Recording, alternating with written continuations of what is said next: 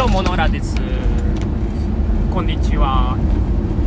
えー、っと今ですね時刻は何時だ？えー、っと4時過ぎぐらいかな？ですね。えー、っと今日はですねえー、早めに仕事が終わったんで今軽トラで帰ってるところですね。えー、結構天気良くて暑いですね。はい、今日はですね、えーとまあ、天気が持ってるっていうのもあって、えー、先に庭の仕事やってしまおうっていうんで、えー、庭の手入れに行ってきたって感じですね、うん、また明日から雨みたいなんで、え晴れの日にしかできない仕事は晴れの日にやっていこうとで、え今日は外の仕事してたっていう感じですねはいえーとですね、昨日あの、まあ、デンマークの学校行って、えー、すごい、やっぱそれがよくって、えー、まあそういう、なんていうんですかね、自分でも、うん、なんかこうね、学校みたいなことやってみたいなって思ってるみたいな話をしたんですけど、えー、まあ実際には今、庭の仕事をしていて、その学校やるみたいな話とは結構ギャップがあるんですけど、え、まあね、ちょっと、その、えー、まあ、いきさつというか、あの、まあ、なんで庭の仕事やってて、えー、っていう話とかね、あのー、それが学校にどうつながるのみたいな話は、ちょっとまたそれはどっかで話したいなとは思うんですけど、まあまあ、いずれにしてもね、あのー、きっかけの一つとしては、今の庭をやってるのも、えそこのデンマークのえ、ガーデンがすごく良くてですね、ガーデンで少し働かしてもらったりとかっていうところから、まあ、ちょっと今庭につながってるっていう感じですね。はい。まあ、だからね、やっぱりそのデンマークでの学校の経験っていうのはすごくきっかけとして、まあ、いろんな意味で、えー、大きかったのかなっていうふうに、うん、思ってますね。はい。で、えー、っと、ちょっと今日その何を話そうかなと思ってたんですけどうーんまあまたちょっとそこのね学校に絡めての話になるんですけどえー、まあねそのデンマークの学校自体ですね結構ですねこういろんなあこう境遇の人とか、まあ、いろんな国から、え人が来ていて、えー、まあ、立場もそれぞれだったんですよね。あの、まあ、一番仲良かったのはスペイン人の元あ SE システムエンジニアの、えー、アルベルトっていうやつだったんですけどうんとその他にもですね結構なんすかねこうエクアドルのヒッピーとかね まあ、そのヒッピーの人はもう今山の中に自分で村を作ってるとか、え、いう人がいたりとか、えー、まあ、当然デンマーク人の人もいたし、まあ、学生がいたりえー、まあ、どっかの会社の社長やってる人もいたしうんとあとはねノルウェーの、えー、シュタイナーの、えー、シュタイナーのその村の出の子たちがいたりとか、えー、まあ本当いろいろでしたね。あの難民の人とかえーと、もともとソマリアから逃げてきた人とか、えー、そういう人もいたりとか、うん、なんかね、本当にいろんな境遇の人がいたりして、えーまあ、やっぱりね、日本にいるとなかなか会えないような人と、えー、出会えたっていうのも一つすごい、えー、楽しかったんですよね。うん、で、まあその学校やる意義の一つはやっぱりそういうこの、なかなか会えない人に会えるっていうようなことが大きいなと思ってて、で、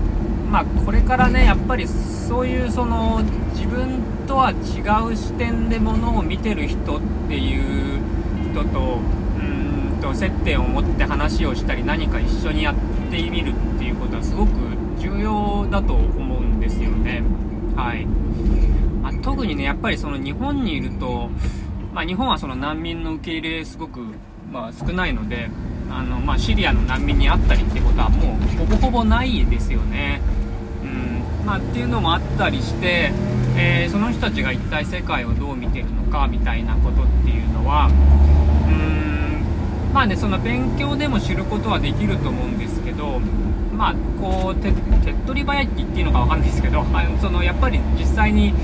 喋、えー、ってみるとその理解が早く進むっていう部分は、うん、あるような気がするんですよね。うんまあ、実際僕もその難民の人とはちゃんと喋ったことなんてなかったんで、えー、まあ彼らの、えー、境遇とか、えー、まああのどういうことを考えてるのかっていうのを知れたのはすごく良かったなと思っているんですね。まあ、だからねやっぱりそのいろんな、えー、こう立ち位置でいろんなことを見てる人っていうのがこう集まる場っていうのがあるといいなと思ってて。まあ、なんでね、それが学校である必要はないとは思うんですけど、まあ、そういう、まあ、要は場作りですね、プラットフォームを作るっていうことをやってみたいなっていうのが思ってることの一つなんですよね。はい。で、あのー、まあ、古典ラジオとかね、よく聞いてる人は、あの、よく聞く話なのかもしれないですけど、僕、まあ、結構よく聞いてて、で、そこでその、えー、深井さんがよく話してることの一つとして、えー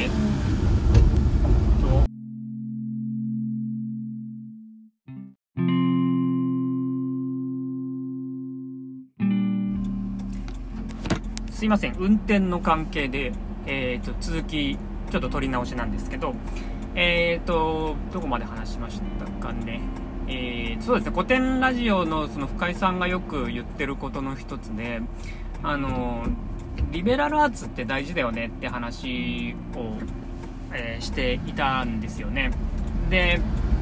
あの、リベラルアーツって要するに、その一般教養みたいな話で、で、その一般教養を習うことの大事さっていうのは何でかっていうと、まあ、その例えば、えーとそうですね。例えばその物理学だったら物理学の人って世の中をどう見てるのかとか、えー、まあそうですね。宗教をやってる人は宗教の違いによってどんな視点の違いがあるのかみたいな。要するにそのいろんなその多様な視点でいろんな角度からものを見るっていうことのの大事さっていうのがこれから、えー、あるよねって話をしていてでそのまあそうね僕はそのやりたい場作りみたいのって要するにそのいろんな立場の人があこう集まることでやっぱりねあの違う視点を自分になかった視点でものを見ることができるっていうことが、えー、できるようになると思うんですよね。はいまあ、例えばねそのどっか旅行行ったりすると、まあ、旅行行ってその他の文化を相対的に見るとこう日本のこういうところがあなんかちょっとおかしいよねとかここがあいいよねとかっていうことがあこう思いつくってことはよくあると思うんですけど、それもその一つのこう相対化して、えー、ものを見るっていうことだと思うんですけど、えーまあ、よりねその、えーたくさんの人が1箇所に集まると、え、そのこう多様な視点でものを見れるようになるっていうことの効用が、うん、あると思うんですよね。はいまあ、っていうのもあって、えーと、そういうこの集まる場みたいのがやりたいなっていうのが一つとそのこうやっぱね体験として、えーと個人で体験できることってやっぱりあの限られてくると思うんですよね。で僕も結構ねこういろんなことを体験してきて、えー、人からまああの面白がられたりはするんですけどでもこう人の話を聞くとあのよりこうねやっぱり全然自分とは違う体験してる人とかってたくさんいてでそういうのをでやっぱり、えーと、自分1人では体験しきれないっていうかあの経験でききれないと思うんですよね。でもそれをそのえー、まあ、体験してる人から話を聞くっていうことであのまたそれも違った視点を手に入れられると思うし、あの、特にねこれからその必要になってくるのってその自分がどういうプロセスであのその物事とか考えに至ったかっていう